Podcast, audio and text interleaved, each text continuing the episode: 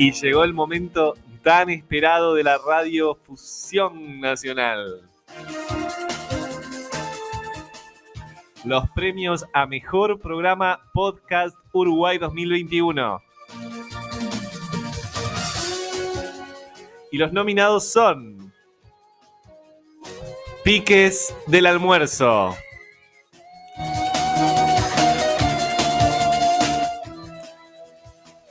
Radio Chiquita.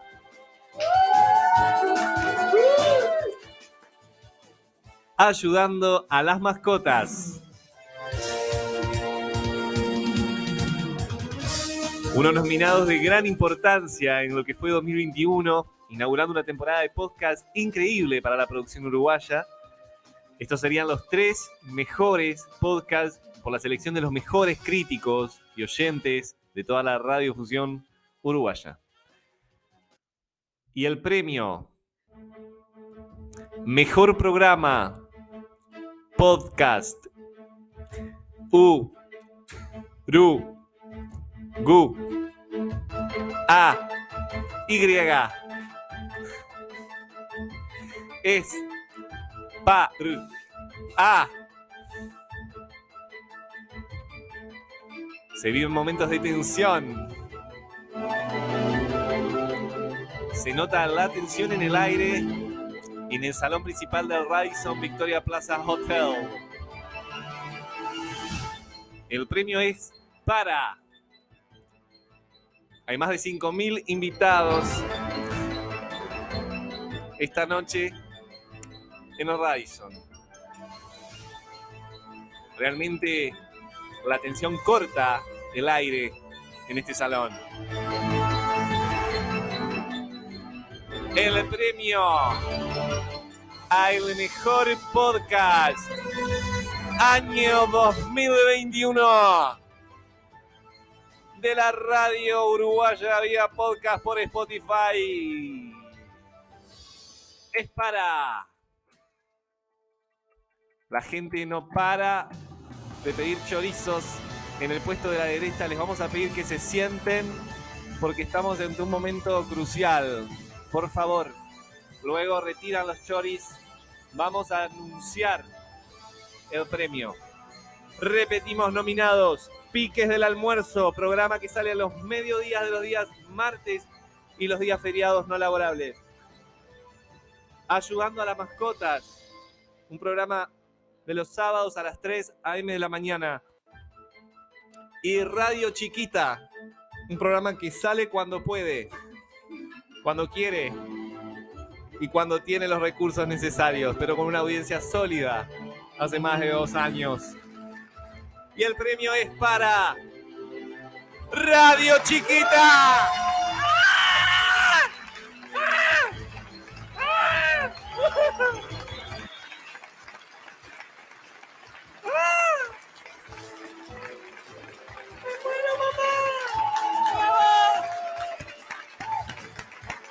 Explota Radisson, suben los cuatro integrantes a buscar el premio. Felicitaciones Lucía, felicitaciones Juan, José y Carola. Gracias, la verdad que no lo podemos creer. Nadie sabe qué es lo que hay que decir en estos casos, pero le agradecemos a todas las personas que hicieron esto posible y como siempre eh, buscamos la paz mundial.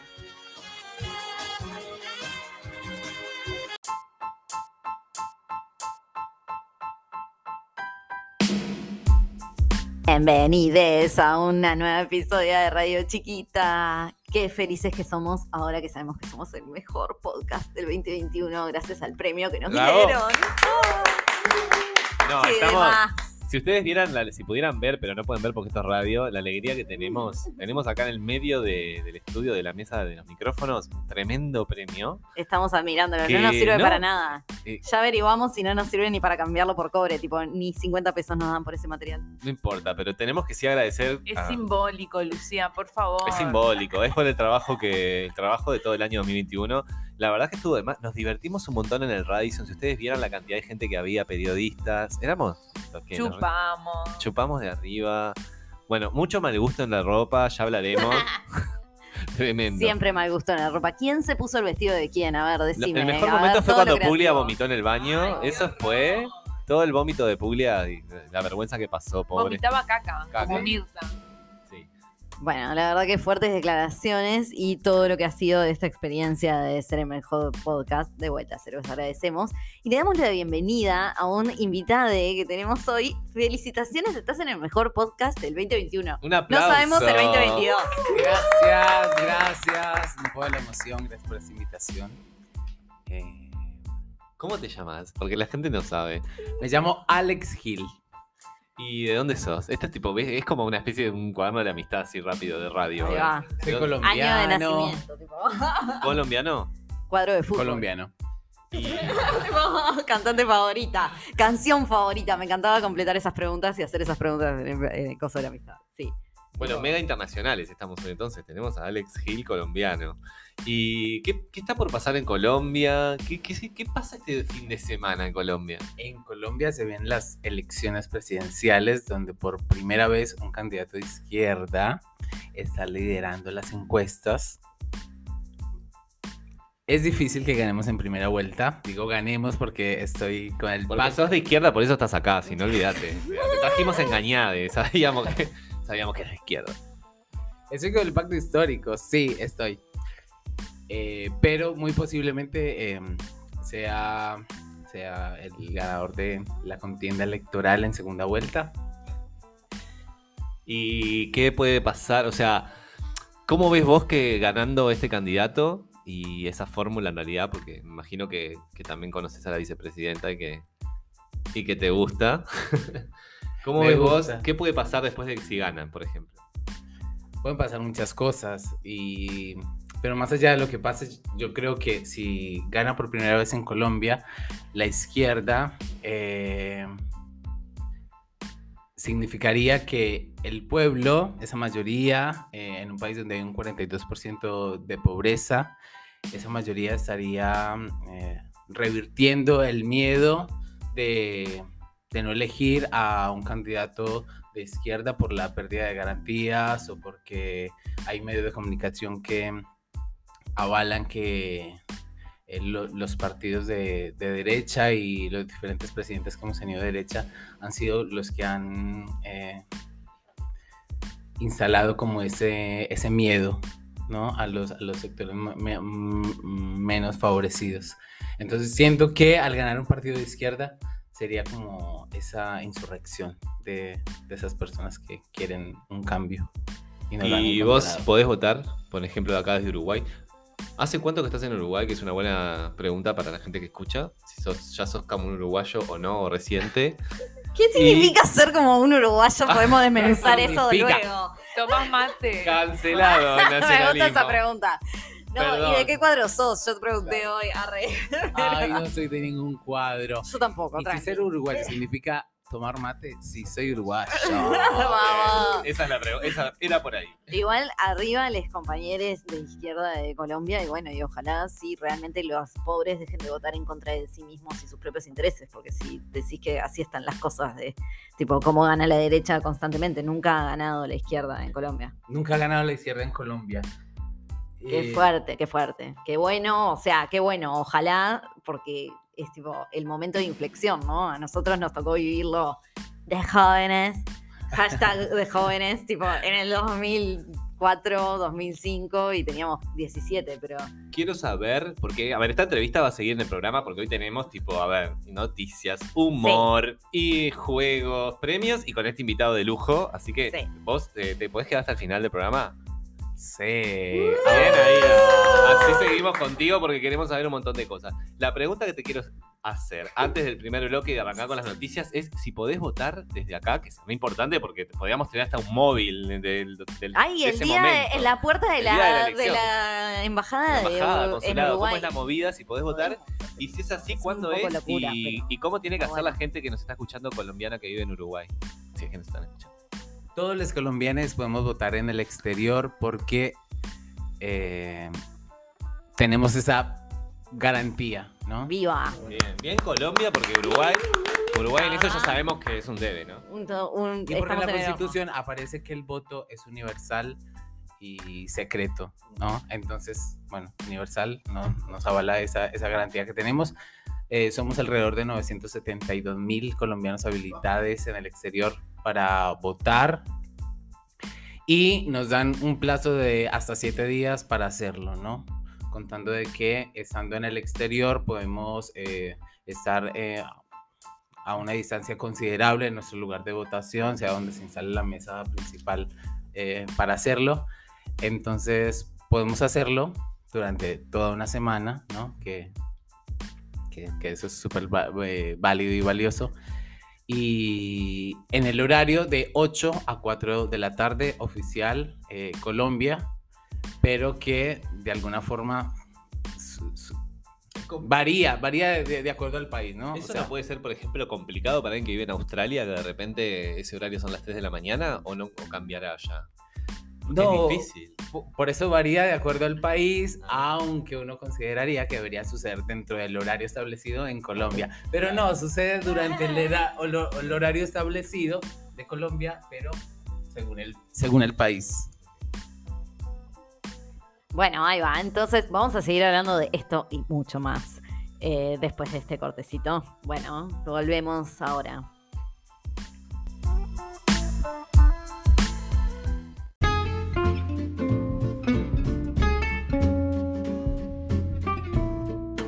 Bueno, volviendo entonces para lo que estábamos, este, como dijimos, tenemos una entrevista, estamos acá en Montevideo y ahora también además tenemos una noticia dramática. ¿Una nada más? no puede faltar. No, bueno, decís que son más de una, puede ser más de una. Había algunas que eran más en otro tono, pero puede ser, sí. Drama siempre, siempre viendo el lado dramático de la vida, ¿o no? Siempre con la realidad, Lucía. ¿Qué cosa? Y bueno, pero porque Afloja, muchacha. tipo chill. Yo ya tenía esa orden para el 2022. Muy Lucía. Chill, me dijeron, pero no lo hice, ¿viste? ¿Qué está pasando? Bueno, no te cuento que si sos denunciante y tu caso fue archivado por la justicia, ¿se acuerdan como uno de nuestros programas del año pasado, creo? Bueno, Eso es imposible porque la Este, justicia uruguaya funciona perfecto. es claro, sí, sumamente sí, sí, garantista. son todos efectivos, ahí Son va. todos unos Total. señores divinos. Total. Bueno, pero no, porque resulta que anduvieron archivando 300 expedientes de abuso sexual. Este, y por eso les avisamos a las personas que fueron perjudicadas, obviamente por esto, porque si sus casos fueron archivados, el fiscal actuante es importante que sepas que podés pedir que se revise la denuncia por otra fiscalía en un plazo de 30 días, ¿está? Porque el archivo de la denuncia está regulado por el Código del Proceso Penal y bueno, y el fiscal te avisa que te lo archivó. Este, y bueno, ta, tenés que hacer como otras cosas así. eh, para la recepción de una comunicación de archivo, el denunciante o víctima puede solicitar al tribunal que ordene el reexamen del caso por el fiscal subrogante, o sea, pedís otro fiscal. Esa es la información que tenemos de último momento y fundamental para eso todas las personas que son víctimas de un sistema de justicia que los revictimiza después de que fueron además víctimas de abuso, ¿verdad? No sé a qué sistema de justicia te referís, eso acá no pasa. El nuestro. que bueno, no, un poco también el- eh, la semana pasada estuvimos marchando en contra de la impunidad y es justamente una impunidad que está sostenida a nivel judicial también, ¿no? Entre muchas otras eh, poderes y distintos sectores del Estado y de la vida que lo sostienen. Y que, Pero- casualidad, afecta a mujeres en su mayoría, si no todas, porque además, ¿no? Bueno, el tema patriarcal acá. Recordemos a las compañeras, 28 compañeras que denunciaron violaciones de parte de los represores en 2010 y al día de hoy creo que siguen sin tener sentencia con respecto a los abusos sexuales, porque de vuelta, siempre como que las víctimas de abuso sexual son este, negadas en su existencia, de- se les acusa de haber denunciado, son niñas o son personas en situación de vulnerabilidad, se les acusa de haber denunciado tarde, mal o muy pronto. Siempre hay un problema, siempre hay un tema con cómo se las ve a las mujeres víctimas de abuso y cómo se las continúa revictimizando. Justamente lo mismo que está haciendo la justicia archivando estos casos. Che, ¿y hay una forma, cómo, cómo puede hacer la persona que, cómo comunica un archivo de estas causas, si quiere Bueno, avisar? por eso este, el, fiscal le, el fiscal le tiene que avisar del archivo. Pero eso- Este, eso, pasa siempre o si no tenés que ir vos? ¿Cómo es la movida? aparentemente, bueno, no, lo que dije recién, viste que, que tienen un plazo de 30 días en realidad para pedirle al juez que lo revise otro fiscal. Eso es tipo los vericuetos de la justicia, que me digo que hay que estar al tanto si estás en esa, ¿no? Porque si no, eso no, no representa a nadie y son como estructuras tan raras que uno ni siquiera las entiende. Por eso si sos denunciante o si conoces a alguna persona que sea denunciante, pasa la data porque está así se, se reactiva. Exacto, y obviamente que pueden seguir a la Intersocial Feminista en sus redes sociales, tanto en Twitter como en Instagram. eh, y que son quienes publicaron esta información, que la información la sacaron de la página web de Fiscalía, así que es información confiable, si no, no la estaríamos distribuyendo por acá. También pregúntense siempre si no están difundiendo una fake news. Dato, porque la verdad que me llegan todo el tiempo Ay, fake news. No sé, sumamente importante, por favor. Eso sobre todo a las señoras que entre 50 y 75 madre. años, dígase mi madre Sí, mi hermano. y la tuya. La de no. todo es. No, como la señora estafada, ¿no? La, la de- la del departamento de Soriano que le estafaron a la pobre señora y no se recibió una llamada telefónica eh, si tenía dinero en efectivo, no sé qué, que era el, el sobrino, el nieto, no sé. Este, la, señora va, eh, le da su dinero a un extraño, 70 mil pesos uruguayos en moneda uruguaya, porque supuestamente se vencían este, ¿En los monedas billetes o en bille- ah, en billetes. Supuestamente se vencían los billetes y los tenían que cambiar y la, la mujer le- les entregó 70 mil pesos en billetes eh, uruguayos y... mm, Ay, no sé cómo son. ¿Son lindos los billetes uruguayos? Son lindos. Hay, Grandes, hay dicen. unos, hay unos chiquitos. Ah, mira. Este, y dólares, 1.700 dólares. Y la vieja se los rica dio. la señora. Se los dio. ¿Pero eso es una fake news o es una- es una real es news? real, está en Montevideo por.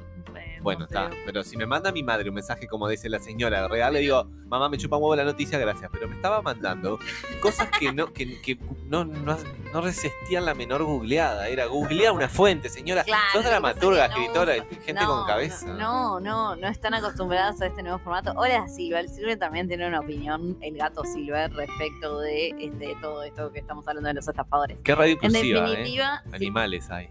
Sí, Colombianos, bueno. animales, todo. Ah, tremendo, fuertes declaraciones, fuertes declaraciones. Este, bueno, no, y entonces, eh, ¿vos qué pensás del archivo de la justicia, Alex? ¿En tu país pasan cosas parecidas? Esto para mí es un, es un circo. En Con mi- en, en mal término, perdón, porque el circo en realidad me gusta. Pero como que cualquier cosa. ¿viste? En mi país lo que pasa es que muchos fiscales son puestos a dedo, entonces los casos que se archivan son los que le conviene archivar al oficialismo para que no intervengan en las campañas o presidenciales o de gobernaciones. Porque hay mucha denuncia de tipo corrupción. Sí, Bueno, un poco esta también. Yo creo que archivar esta cantidad de, de causas no es casual, ¿no? Eh, tiene una intencionalidad eh, un poco clara, ¿no? Sí. Este, bueno, no. eh, entonces, eso, preguntas, ahí va, preguntas profundas de Colombia y preguntas sobre como la violencia y las respuestas a la violencia de las que somos víctimas las mujeres o las disidencias también. Este, bueno, es difícil un poco en todos los países y las chiquilinas cuídense, básicamente. Eh, Juan, ¿tenías? Las chiquilinas que se cuiden y las chiquilinas de Camboya que dejen de recolectar porongas. Porque, atención, porque el gobierno de Camboya tuvo que pedir por favor a las chicas influencers que dejen de arrancar la flor de la poronga. Ustedes se preguntarán, ¿cómo, Juan? ¿Qué es eso? ¿Existe una flor que es una poronga? Pues sí, mi ciela. ¿Dónde está esa planta? En Camboya. O sea, además de cadáveres enterrados por culpa de guerrillas y cosas tre- extremas que ¿En pasó en serio? Camboya. No sabía eso. Tremendo. El- ¿En ahí, qué año? ¿En qué año? Contanos todo. ahí sí, que si, si sos, te identificás como comunista, no, seguro que no te identificás con el comunismo de Camboya porque masacres y millones de personas enterradas. Bueno, no vamos a hablar de eso porque ya habló Lucía de cosas dramáticas. Más allá de, de todo el pasado, el pasado camboyano, eh, tremendo, eh, también ha- un saludo para nuestros compañeros comunistas que nos Bueno. escuchan, pero ellos saben que pasaron cosas feas ahí, seguramente se arrepienten. Eh, bueno, dejen de manosear gente. Ch- chicos, eh, Camboya está eh, pidiendo por favor el Ministerio de Ambiente que dejen de recolectar estas flores de porongas. Googleen porongas en plantas en Camboya y les va a aparecer unas, unas pelotuditas con, con una especie de flor que, la verdad, yo vi la flor. Miren la flor porque es un consolador.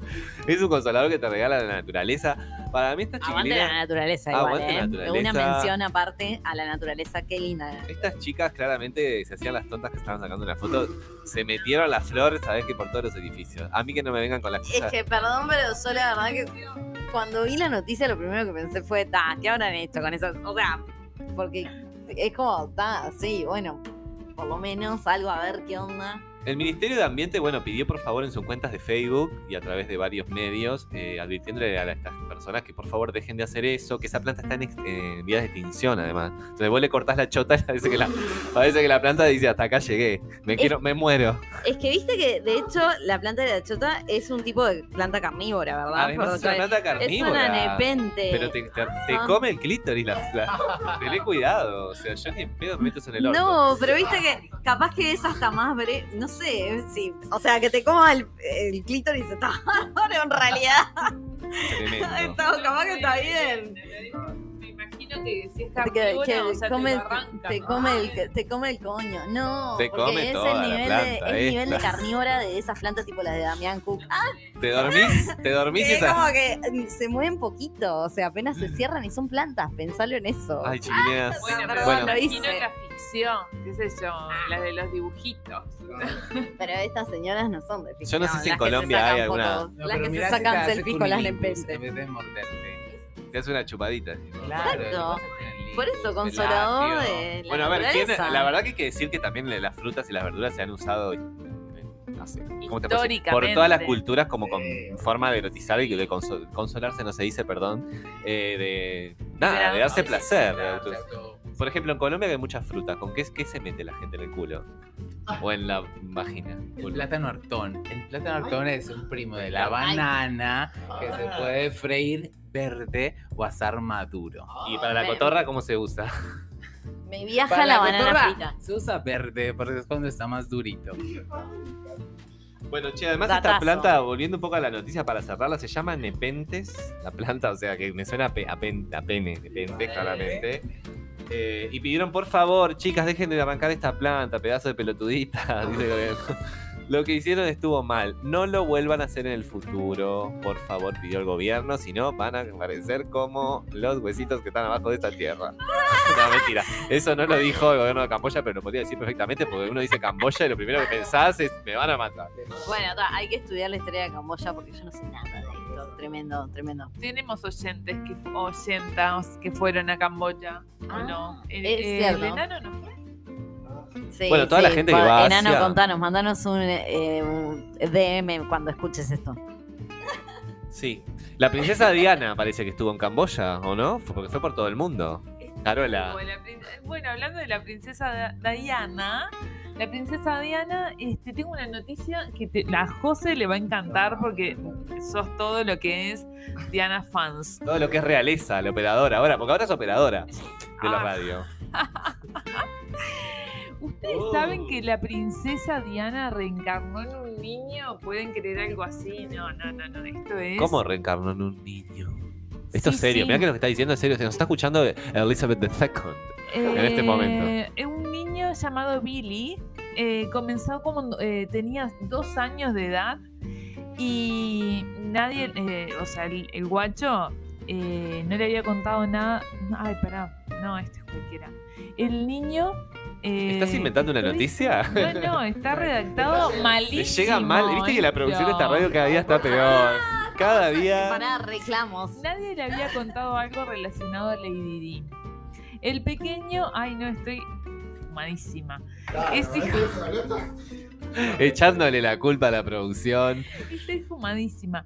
Bueno, no sé, el niño a los dos años, seis años arrancó a decir que era este la prince- era una princesa, era una princesa. Ahí es un niño bueno, trans. La familia que se deje de joder y asuma. los padres este, asociaron a que él era la princesa Diana, Diana. Y, este, y lo primero que hicieron fue hacerlo público, media, o sea, mediatizaron eh, la vivencia del niño, ¿no? No cualquiera. O sea, se tomaron un té de cucumelo y dijeron, mi hijo está siendo lesbiana. Y- sí, hija, hija, es, Di- hija es Diana, bueno. Pero pará, ¿cómo, a ¿cómo llegan a esa conclusión? ¿Por la cara del niño? ¿Es niño Diana? Si yo lo veo, lo googleo, ¿aparece como una princesa Ah, Diana? no, eh, eh, es bastante, sí, bastante princesesco. Ok.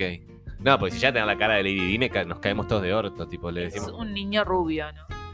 Ahí va. Es blanco hegemónico, Sí. entonces. No es que es un No, niño camboyano, ponele. era A ver acá, me dicen No, de... de- Yo vi la foto que la pueden googlear y era, era bastante, era así, un niño, un niño maricón. Era un niño maricón, un una niña trans. claramente. Sí, sí. Pero niños maricones está, estamos- está lleno. O sea, el mundo. de- Pero ahora la pregunta sería, o sea, ¿qué pretende esa reencarnación de la princesa Diana, no? Dinero pretenden los padres, claramente. Claro, pero, Total, ¿a- pero ¿dónde la van a llevar? ¿Con quién la van a llevar a vivir? ¿Quién, va a, ¿Quién se va a encargar de ella, de su crianza? No, pero es que es para comida. notoriedad y plata.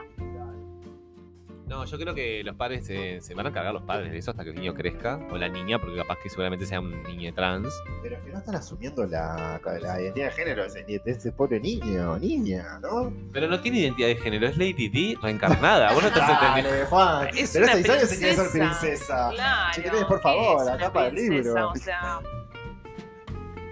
Imagínense la reina Elizabeth II, que se está por morir. Le mandamos un beso grande porque. bueno, dice tiene que 125 supuestamente ese niño, niñe, eh, revelaba, este, contaba cosas de, de, de, re- de su de la abuela. reina. Sí, sí, sí, Bueno. sí.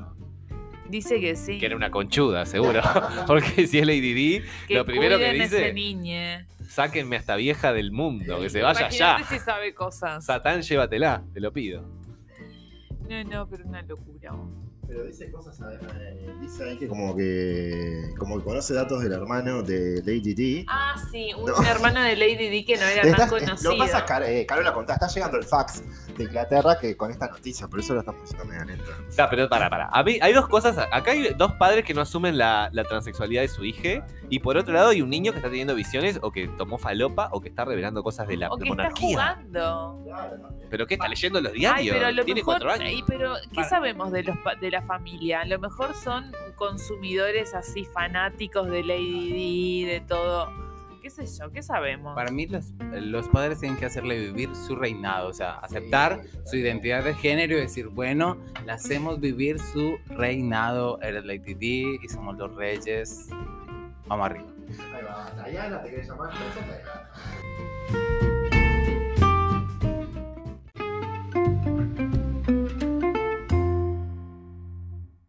De feminismo. O sea, nos escuchan hombres todo el tiempo con lo misma, la perorata, que la, que las mujeres, que le... O sea, no cogen por culpa del feminismo. Porque los hombres no se animan.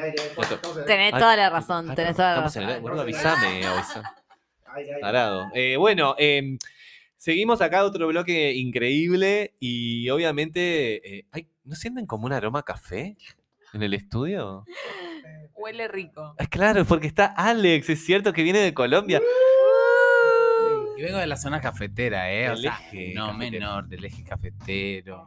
Allá, Quimbaya, Cafetales, Contanos qué se tra- de qué se trata el eje cafetero. Bueno, el eje cafetero es una, una conformación de tres departamentos, Quindío, Risaralda y Quindío, Risaralda y Caldas. Son tres departamentos que eh, se encargan de la producción, de, de la mayor producción de café en, en el país. Y yo pertenezco a uno de esos departamentos, el Quindío, el segundo más chiquitito después de Quibdó, que la capital de Chocó, que es un Pacífico hermoso. Para Ay, quienes Quiero ir a todos esos lugares. Ay, para quienes vayan a Colombia, por favor visiten el Pacífico colombiano en el Chocó, que Ay, es precioso. Ay, estás quiero, ta, Sí, vayan, por favor, porque es una tierra de, de personas afros que defendieron su lugar.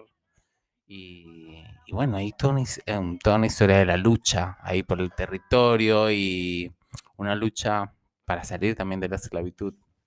Así que, recomendadísimo, Choco. Eh, la verdad que dieron muchas ganas de ir, ¿eh? Yendo. Eh, sí, re, va- ¿cuándo vamos? Tipo, sale viaje radio Todo, chiquita eh, Colombia toda esa 2022 y bueno. Imagínate. Che, Alex, una cosita, porque acá la ficha que me da la radio, eh, por lo que veo, nos- nosotros siempre investigamos antes a la gente que invitamos por las dudas, ¿viste? Acá está, me dice que, por ejemplo, eh, sos ferviente militante de Francia Márquez, que es como la fórmula de las elecciones del domingo. Quiero que me cuentes un poco eso, por qué, me gustaría saber, ¿va?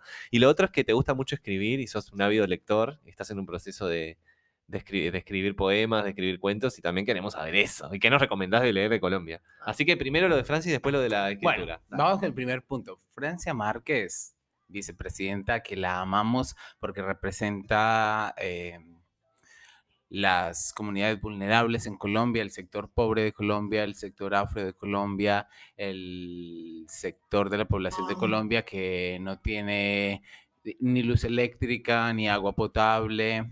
Entonces vamos arriba esa vicepresidenta, porque quiere decir que los intereses de ese gobierno de izquierda que ojalá nos gobierne, va a poner los ojos en esos sectores que más los necesitan y que no durante el siglo XXI que hemos tenido todas, eh, todo, todo, todos nuestros gobernantes, nuestros presidentes han, han sido de derecha y oligarcas que eh, perpetúan ese gobierno para pocos y para los que menos necesitan y para los que evaden impuestos pues es un despertar la, la elección de Petro y de Francia Márquez e, en Colombia, la verdad. Así que contentísimo porque las encuestas dicen que podemos ganar.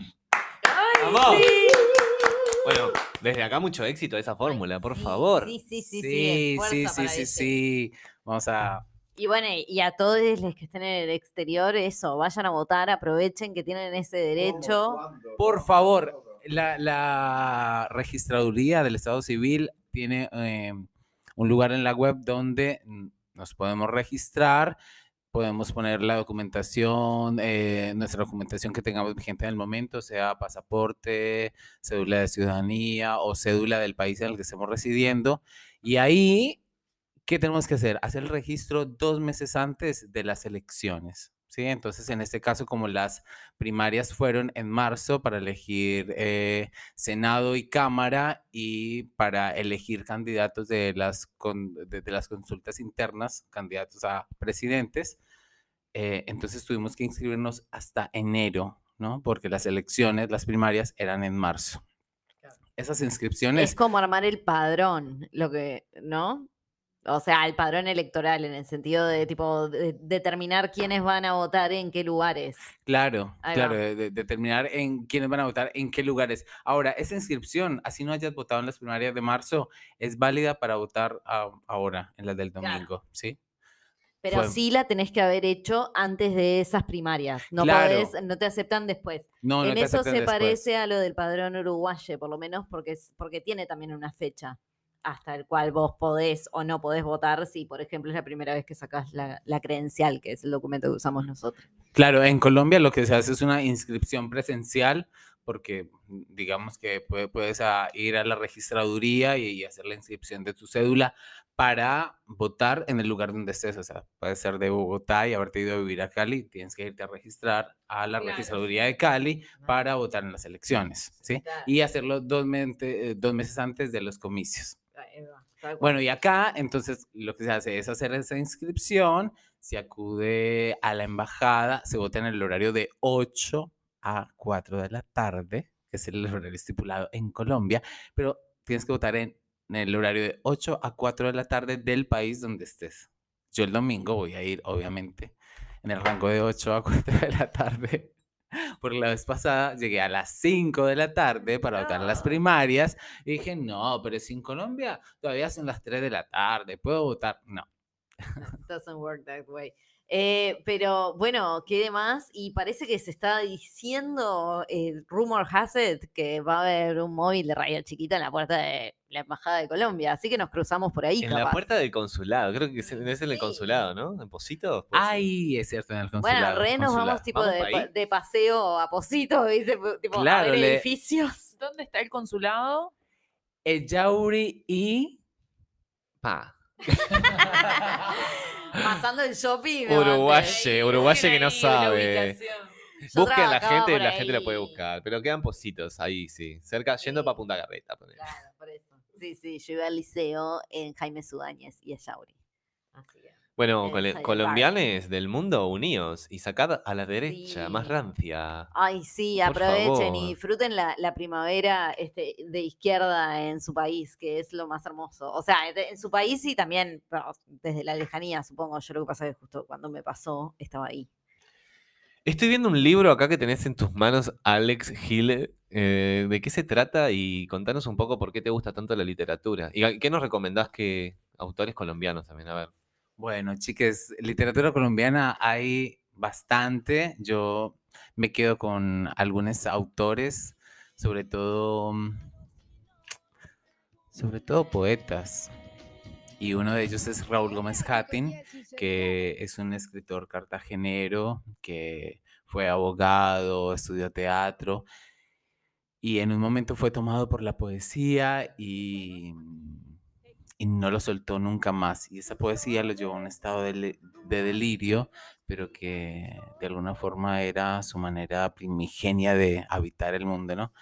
Entonces le recomiendo mucho Raúl Gómez Hattin y hoy traje un libro de Freddy Yesid, que es un autor colombiano, que hizo todo un trabajo investigativo en relación a la violencia en Colombia y a partir de esa investigación arma un libro atroz, sensible, eh, verdadero y profundo que retrata las huellas de lo que ha significado eh, el secuestro forzado en nuestro país, que desde 1970 a 2018 podemos hablar de una cifra de 80 mil personas secuestradas forzadamente. Entonces les voy a leer un poema cortito de Freddy Yesid que habla un poco de, de esa realidad colombiana que nos ataca desde eh, la década del 60 eh, a partir de la guerra bipartidista entre liberales y conservadores. Recordame, perdona, ¿cómo se llama este libro?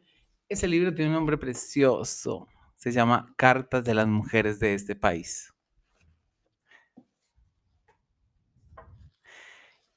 Y les voy a leer un poema al azar que se llama Carta infestada de groseras. Una flor, justo que recién hablábamos de las nepentes, ¿no? Una flor. Vamos amputados, despedidos del vuelo, los que pisamos una grosera. El niño que se detiene sobre ella cree hundirse en la miel, en el agua. Sus filamentos rojos, azules, alegres, devoran nuestra luz adentelladas. La grosera, en apariencia, es una patria dulce y luminosa. Pero hay ácidos, veneno, un abrazo letal en su codicia. Cientos de bocas con afilados dientes nos, ra- nos arrastran al fondo. Vamos rengueando, dando saltitos, improvisando sillas con ruedas. Conozco fronteras que están infestadas por esta flor insaciable. A falta de ataúd, dice Miriam, el cofre sospechoso de la grosera. El acertijo es siniestro. Donde hay belleza, hay muerte. Muy bueno. Qué lindo. Qué lindo autor. No, no, la verdad nunca había oído. Y qué placer escucharte. Bueno, gracias por la invitación nuevamente. Y bueno, eso fue Freddy Yesit, de poeta colombiano. Y autor, autores, eh, no sé, como Maricas, por ejemplo, LG, LGBTIQ, eh, colombianes. Ay, Ya empezás de nuevo con esto. Basta de cosas de feminismo y los LGBTIQ RFHN2. Por ejemplo, Shakira entraría como dentro de autores LGBTIQ, no. Shakira nos ha inspirado. Yo creo que sí, Shakira entraría en este top. Shakira, obvio. miren, hoy escuché algo al respecto de que está denunciada, me parece Sí, que... por evasión de impuestos en. España. Igual la banco, ¿eh? Yo junto plata para pagarle la, la cuenta porque a mí me hizo muy feliz Shakira. Pero nosotros ya le hemos dado plata a Shakira, igual sí, ponele que sí. Nos sigue haciendo feliz. Eso es cierto, la seguimos bailando como el día uno. O sea, nos ha dado algunas cosas Colombia. Bueno, yo hoy te preguntaba por la clásica Gabriel García Márquez, pero recién también escuchábamos Artes Pelados, ¿verdad? Este, que era tipo gran compañía en los 90. Me acuerdo de verla en MTV y Andrea Echeverry, qué, qué piba capa, por favor. Chiques, Andrea Echeverry es mi. Bueno, Andrea Echeverry y en este caso Aterciopelados, que son una banda con Héctor Buitrago. eh, son una de mis- es una de mis artistas favoritas. Es que es increíble porque la música, su música es eh, militancia. Sí, O sea, tiene recientemente una exposición. Eso, ella es artista plástica también. O sea, es Eh, como ella es ceramista. Andrea Echeverría es ceramista, madre de dos hijes, es una mujer feminista, es una mujer que actualmente tiene una exposición que se llama Ovarios Calvarios y que habla sobre el tema de Ah, el abuso sexual a, a las mujeres, el acoso, habla de la reivindicación del cuerpo, ¿no? De amo mis piernas, amo mis senos, amo mi culo, me amo a pesar de lo que sea y me amo a pesar de aquello que quieren que sea. Por eso hay una ca- canción de ella que dice, yo no voy a ser Juanes, yo no voy a ser Shakira. Ah, mirá. Ay, eso no lo conozco. Pero todas las canciones siempre tienen como un mensaje súper, o sea, potente, además de Potente, como- claro, sí, o sea, soy esto. sí, tal no- cual. Como que no me vendió a la industria. Para mí, Andrea Echeverry es, no me vendí a la industria y pude conquistar mi target. Eh, Es eso, porque igual era como revista, pero tipo siempre como con esa onda vea friki que amábamos, pero como distinta a las demás en realidad. O sea, por eso era marcada como friki, porque igual era una regia. Yo recuerdo mucho la canción El estuche de Terciopelados. Sí, Soy yo re también. retro, re noventoso. No la sigo mucho a ella Es la ahora, misma pero época. Amo. Días, mis días de fatal melancolía. ella es una, art- podríamos considerar una artista colombiana LGBTIQ+, ¿no? O de la cole. Una cole- referenta. Sí, nos apoya. Nos apoya. Me encanta, me encanta Nos tipo este momento de en colombiano. a Andrea. Vi el otro día, porque me mandó una amiga, una colabo entre Andrea Echeverry y el enano de la vela puerca, chiquilines. O sea, Sí, aguante. Cancioncísima, Tormenta se llama. Bueno, pará, y no viste, me encantó este detalle que no es menor, Andrea, en el video, porque tiene un video y está bastante bueno el video, tiene un paraguas de gatitos. O sea, señora, la amo, quiero ese paraguas. Eso, está. Así que queremos paraguas de gatitos, ¿está? Nos vemos ahora.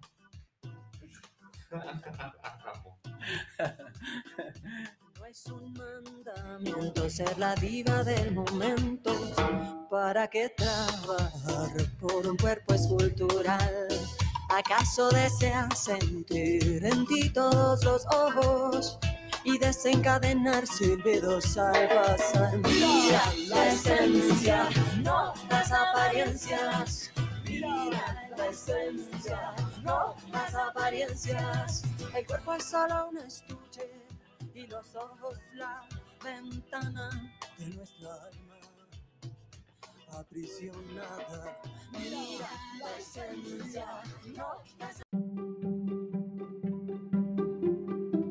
Me fui a una cueva, billetes de 100 y 200. Le digo, pero ¿no tenés billetitos más grandes? No. Anda la concha de tu madre. Un faco así de billetes. Aire, perdón, aire. Métanse la inflación en el ojete también, ¿no? Un poco, o sea, basta, basta. No, pero posta que yo soy muy kirchnerista, como todos saben, pero si, no voy a cambiar dólares a cambio oficial. Hasta ahí llegó mi kirchnerismo. Perdóname si tenés una hiperinflación y una macroeconomía destruida. Yo fui a una cueva, lo Sí, lamento. sí. Tengo esas contradicciones. Igual los apoyo, eh, los amo. Todos los hemos tenido. O este, vos vas al cambio oficial cuando vas a Argentina. Y yo hasta le robé al chavismo este, con Maduro, no te digo, de que ven- compré dólares de la manera ilegal en Venezuela. O sea, Bueno, ta. pero le dejamos divisas también al mercado negro, pero quedan en el total, país. quedaban en el país. Eso es cierto y eso es lo que me da cierto nivel de, bueno, decir, "Ta, no estuvo tan mal porque de última invertí. Ah, Hay lo una que, lo que pregunta, compré, invertí. una pregunta que se hace el mundo en El general. mundo, el mundo entero, el y que nosotros entero. la vamos a preguntar acá porque tenemos una persona que nos la puede responder. Sí. ¿Las arepas son originarias de Colombia o No. de Venezuela? Y además, esta cuestión, Perdona, ¿y ¿cuál es mejor? ¿Y cuál es mejor? Eso, esa eh, riña. Es como el dulce de leche, uruguayo o argentino. Las arepas son venezolanas y las Pa. mejores son las venezolanas, aunque sea colombiana. O sea, no tengo interés de discutir una receta que podemos compartir. Está Ay, bien, somos sí. hermanos, todo. Ahora, mal por el gobierno colombiano de Iván Duque que rompió las relaciones eh, bilaterales con Venezuela. O sea, no estamos de acuerdo con eso. Y eh, para esas elecciones presidenciales, lo que se hizo fue instalar puestos de votación muy cercanos a las fronteras con Venezuela para que los colombianos residentes en Venezuela, que son uno de los tres países con mayor cantidad de venezolanos en el exterior, después de Estados Unidos y de España, De colombianos. O sea, con mayor en cantidad de colombianos. con mayor en cantidad de colombianos en el En exterior, Venezuela. es Venezuela. Entonces, instalaron puestos de votación muy cercanos a esas fronteras para que nuestros compatriotas puedan votar y elegir a nuestro nuevo presidente. La verdad, eso me parece fantástico y hasta envidiable que tengan pensado todo ese circuito y ese sistema, porque eso, como acá ni siquiera es este, está habilitado del internacional, mucho menos lo de tener previsto, que yo sepa al menos, este, cerca de las fronteras, que tenemos frontera tanto con Brasil como con Argentina, este, tener previstos puestos de votación cerca para los hermanos que vienen a votar. Y aparte esto, ¿no? Al tener un, un padrón que no es tan fácil movilizarse, o sea, de, de decir, bueno, no, voy a votar en vez de en Montevideo, en la frontera con Argentina o en la frontera con Brasil, sea cual sea el departamento donde esté. No es, este, no es tan fácil y eso hace que, bueno, justamente que no se garantice tanto el derecho al voto como este, los países que sí tienen regulado el derecho al voto en el exterior. Bueno, ahora, eh, respecto a lo que vienes diciendo, yo siento que algo importante que hay que resaltar es que en Colombia, por lo menos durante el siglo XXI, eh, en todas las elecciones presidenciales, a excepción de la del 2018, que tuvo una asistencia del 56% de personas habilitadas para votar y que votaron, el resto de elecciones, eh, incluidas las consultas primarias del 2022 en marzo, eh, han tenido una abstención mayor al 50%. Ahora, en el exterior, ¿qué es lo que sucede? Que la abstención generalmente está entre el 76 y el 100%. O sea, súper que tengamos eh, el voto consular habilitado de menos que eh, entre el 76 y el 100% de las personas no eh, ejerzan el derecho al voto. O sea, Bueno, eso puede estar un poco asociado, no sé, lo pienso como a veces por las distancias, porque es, es verdad que no hay consulados en todas las ciudades de los países, y no es lo mismo, por ejemplo, pienso en una persona colombiana que vive en Rusia, si el consulado está en Moscú y vive en Vladivostok, a ver, capaz que quiere ir a votar y se sale tres palos un pasaje, ¿entendés? No sé, pienso No, que en y algunos además países... la cantidad de tiempo que tenés que tener disponible como para movilizarte en un lugar tan grande y eso, o sea, está mil, mil Y situaciones. que que capaz que también te chupa más un huevo, o sea, nosotros porque somos personas muy politizadas, muy- y yo si me, muy me de decís, izquierda. estoy en Francia y voto en París, me muevo como sea para votar. Pero otra gente que le chupa bola política, le queda 30 kilómetros el coso y dice, ni en pedo de votar. Sí, bueno, yo eh, eh, acá en Uruguay he tenido, que- eh, no había hecho el traslado de mi credencial, tenía que ir a votar todo la- o sea, Sí. cada elección a, Artigas, 600 kilómetros y, y mucha plata, ¿no? O sea, está, siempre mucha plata. Y, ta, y acá eh, hay partidos que ponen ONUS este, para el traslado con una, un, costo muy, muy simbólico. ¿Hay partidos? ¿Averiguaste en varios para ir? ¿Fuiste bueno, con no, en realidad fui con uno. ¿En serio te llevaron? Sí, claro, fui. O sea, ponele, hoy por hoy el- un pasaje a Artigas te sale 3.150 pesos. Más caro, que ir a uruguayos. bueno, más caro que ir a Buenos Aires. Sí, sí, más- eh, y son 80 dólares ir a Artigas, ir y volver. Y bueno, como estudiante es siempre muy costoso ir a Artigas. Entonces está así, fui con el Frente Amplio. Qué Eh, raro. sí. Pensé que había sido con el partido con cabildo Una abierto. cosa así como 200 pesos, ¿viste? Era algo muy simbólico de ese nivel. O sea, menos de 5 dólares, capaz, por ahí. Y es, ¿Por qué eh, estamos pasando sí, todo a no, dólares? ¿Qué pasa, chiquilines? ¿Qué Porque está tenemos pasando? gente que nos escucha a Tenemos- todos lados que no nos conoce. Tenemos una audiencia tenemos no internacional, querido. Tenemos miedo, ¿se está Claro. pasando algo con el peso uruguayo? ¿Se devaluó? No, está porque súper alto. Ay, no, no me digas Es la audiencia internacional que No, tenemos. sí. Sí, nuestro presidente la callo, perdón que estoy tragando lo que pasa que comí chocolate. Ah, Bueno, me estoy oyentándolos de No mentira. te metas con el presidente, Ni ¿eh? presidente, la Lacayo.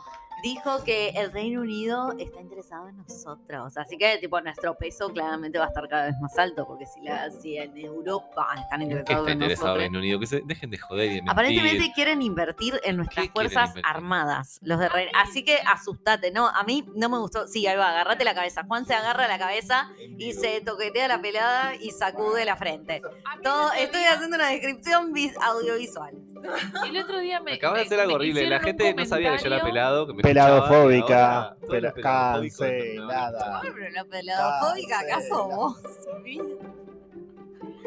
Este, el otro día me comentaron que eh, me hicieron un comentario de que cuando antes de Uruguay ser inde- sea independiente, ¿a quién pertenecía?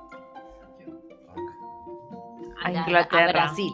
Ah, bueno, no, antes, antes pertenecía a Inglaterra porque hay datos. Ah, mira, Sí. los tenés acá, a ver. No, por ejemplo, sé que cuando se construyó, se hizo ANCAP, por ejemplo, hay una habilitación del, del rey de Inglaterra. Y eso en mil... Ay, me encanta. Sí, eso- Eso quiero ver. Imagínate si hubiéramos quedado así, ahora estaríamos cagados en libras Bueno, esterlinas. supuestamente esa independencia no es estaba fijada por 200 años y ahora en el, en el 2025 hace 200 años de eso y supuestamente volveríamos a pertenecer a Inglaterra.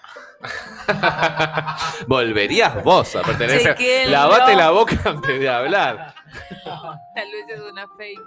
Hay una noticia, hay una noticia que leí la otra vez y que ahora la acabo de googlear y la encontré, que dice que en 11 de 12 baños del Parlamento británico encontraron restos de cocaína y tomaron medidas. Y estuvo el presidente por ahí hace poco. tomaron que- medidas de que. Claro, o sea, hay, merca uruguaya y argentina en esos baños. ¿Esta noticia es reciente, José? Es una noticia de diciembre del año pasado. Dice, las informaciones sobre el consumo ilícito de drogas las eh, elevaré con ¿Quién urgencia a la Policía Metropolitana El esta semana, anunció Lindsay Harvey. Sí, legaliza la cocaína ya. Radio Ya, Chiquita está súper a favor. Por favor, todos La los políticos legalización de todas las drogas. tomando merca cara de perro raquetazo en los baños del, del Parlamento inglés y después salen con una hipocresía de decir, ah, déjense de joder. ¿Qué dicen? Ah, ah, ah, re duro, con los ojos duros como el 2 de oro, tipo, ah, ah, ah. Tipo fantasma, me imaginé como el fantasma del señor Burns. Se ubica en la imagen, tipo, ahí va, andando como un espectro por Springfield. No pueden ni Busquen hablar. eso en YouTube. No, no pueden ni hablar de lo duro que. Y bueno, está, sí, la cara dura, este, qué tema, la cara dura. Pero está, eh, legalicen todas las drogas. Está, ese es el. Bueno, eso no, no sé qué onda. Viste que existe el, el autoamor y el amor en la cárcel, Bueno. supongo. El amor en la forma de la cárcel. Este. ¿Qué sería el auto? El autoamor es tipo el amor a sí mismo, como Viven el amor haciendo. automático.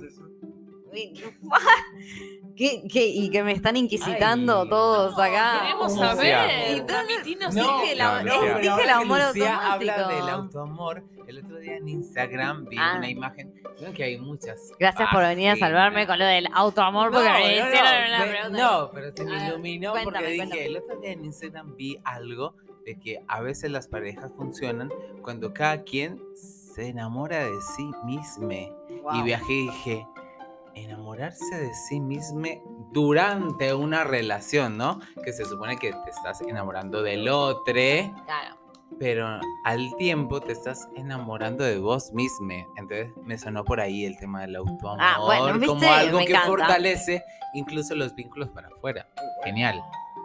Excelente, excelente respuesta. Me quedo, adhiero a lo que responde Alex, tipo Dash, listo. Adhiere la radio entera, ¿eh? Ahí va. Por unanimidad. Radio chiquita a favor del autoamor. Entonces, eh, vamos y venimos. Que- Quedaría lo.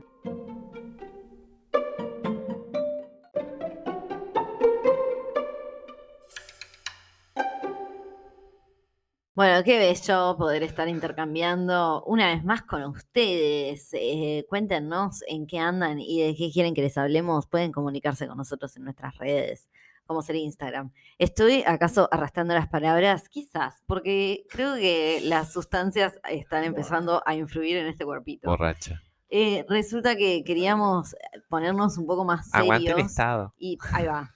Eh, no queremos volver a la noticia de drama, pero sí a la noticia en tono de solemnidad. Al obituario, digamos. Porque ahí va, queremos hacer en realidad un recordatorio eh, en homenaje a la abogada Michelle Suárez. Eh, Michelle Suárez fue activista trans y un símbolo de la lucha por los derechos de la comunidad LGBTIQ en Uruguay durante la última década y murió el viernes 22 de abril a sus 38 años. También aprovechamos eh, la muerte de Michelle, en realidad, perdón, aprovechar suena como raro, ¿no? Su paso a la Pero eternidad. sí, ahí va, como ap- eh, en este momento concientizar con respecto de, eh, recordemos que la media de vida de las personas trans en América Latina es de menos de 40 años, ¿no? Eh, y eso no le pasa solamente a personas como Michelle, que de hecho hasta llegó a un nivel educativo alto, sino también a las compañeras trans en situación de pobreza, de exclusión, de, bueno, de trata y explotación sexual muchas veces. Este, así que eh, tratemos de concientizarnos con respecto de qué tan perjudicado está el colectivo de personas trans. Y bueno, recordamos también que Michelle fue la primera persona trans en obtener un título de abogada por la Facultad de Derecho de la Universidad de la República. Y recibió el diploma con su identidad de mujer y generó un precedente con ello, al haber presentado un petitorio para cambiar su escolaridad y también el título con su nombre legal. Eh, vamos a poner un poco eh, lo que eran las palabras de la compañera Michelle Suárez Bertora. los exámenes y que fuera otra cátedra. Fue algo bastante este, explícito. ¿Y ahí cómo, cómo arreglaste para seguir estudiando? ¿Cómo Tuve que ir a otra cátedra. Mirá. Que además es de las vueltas de la vida, el, el profesor que supo recibirme y comprender en la situación en la cual yo me encontraba, que es un excelente profesor y alguien a quien estimo profundamente, este, el doctor Diego Silva, muchos años más tarde, en el 2012, fue quien este, me concedió el honor de presentar el libro que publiqué justamente sobre normativa enfocada en diversidad sexual y derechos humanos. Y aparte imagino que a lo largo también de, de- de la a lo largo de tu vida, pero también estudiando, has tenido que luchar permanentemente contra esa concepción de que el trans, de que la trans tiene que ejercer la prostitución, que es lo que decías vos hoy. Generalmente hay una serie enorme de prejuicios que van. Uno de ellos tiene que ver con que eh, pareciese ser que es parte de tu proceso identitario necesariamente. Como activista trans, eh, fue una referente a través del colectivo Ovejas Negras y responsable de la primera redacción del proyecto de ley de matrimonio igualitario que se terminó aprobando el 10 de abril de 2013.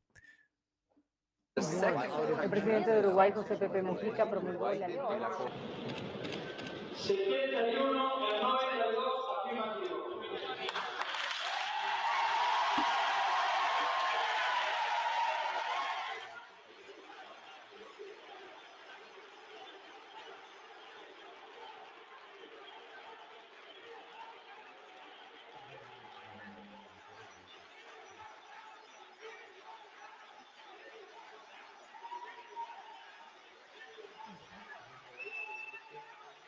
primero que en realidad, debo reconocerlo, fue mi madre. Mi madre falleció cuando, en el mismo año que yo me recibí.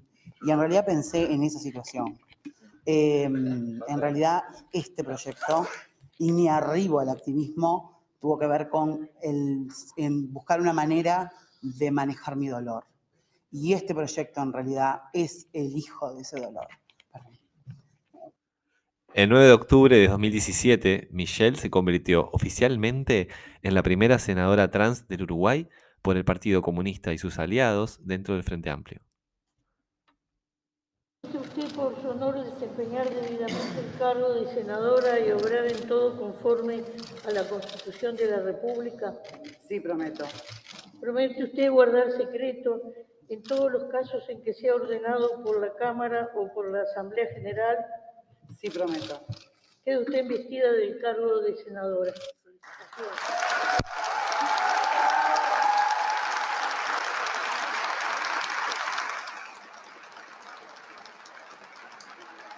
empezar a eliminar elementos de postergación, tiene que combatirse una serie enorme de injusticias sociales y para ellas necesariamente se tienen que evaluar correctamente las complejidades que las producen para empezar a tratar de cambiarlas.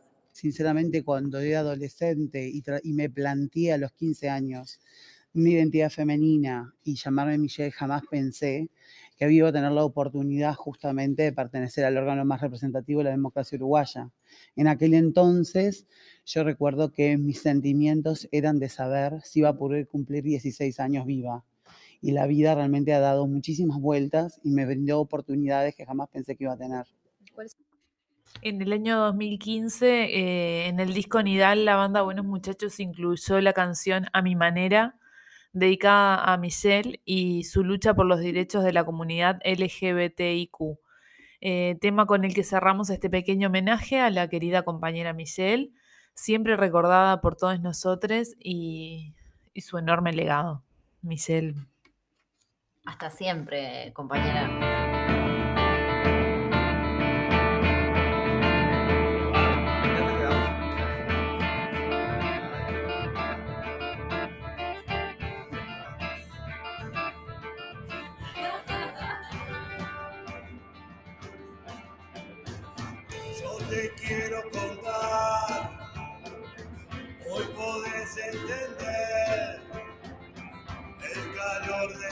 Infierno cuando me hice mujer. Fue la etapa inicial,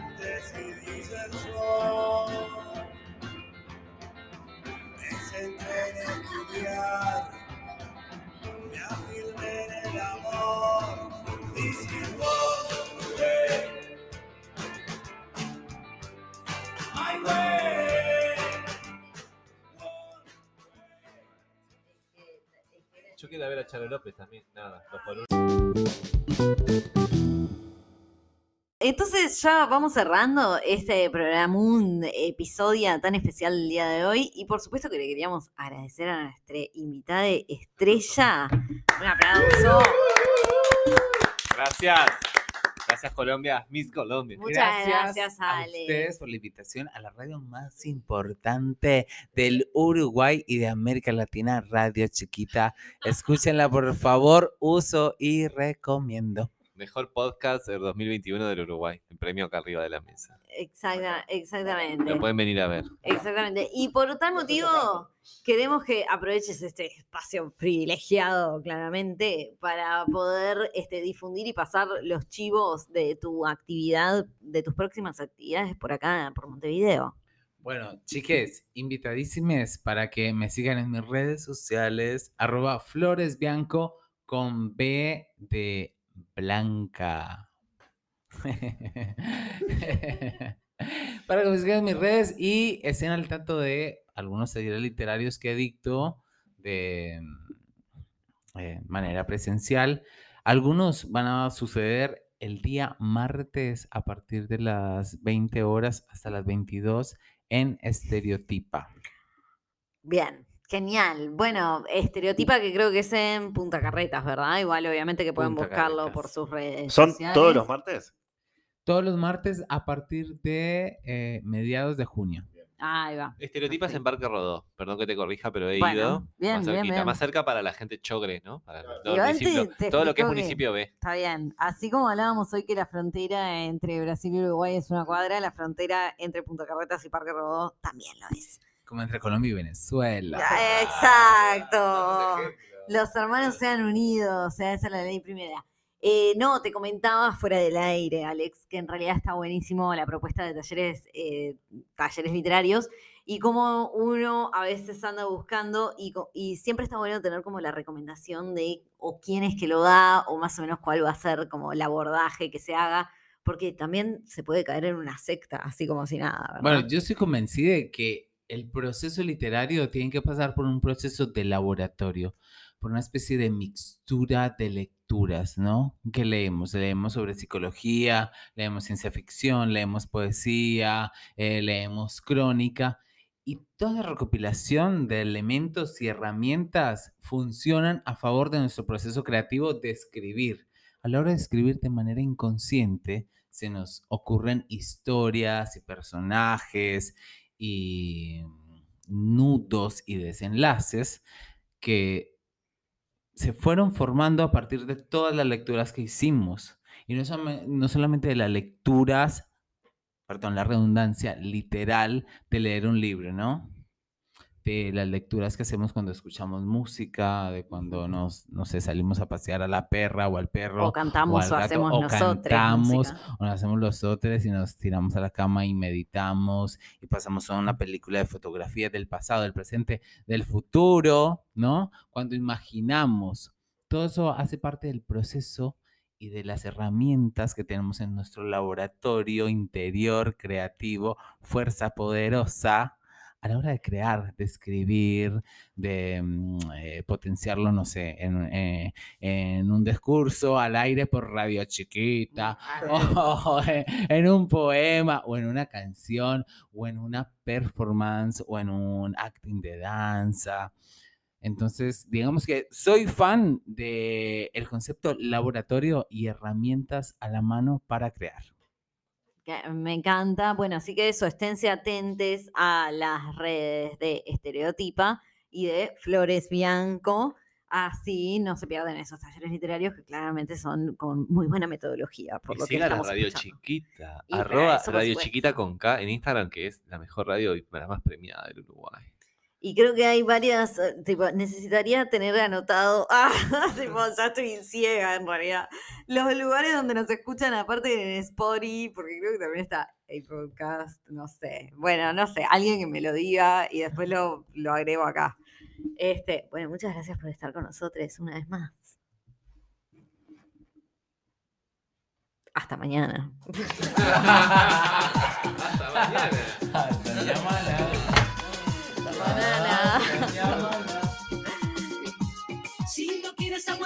que quieres liberar.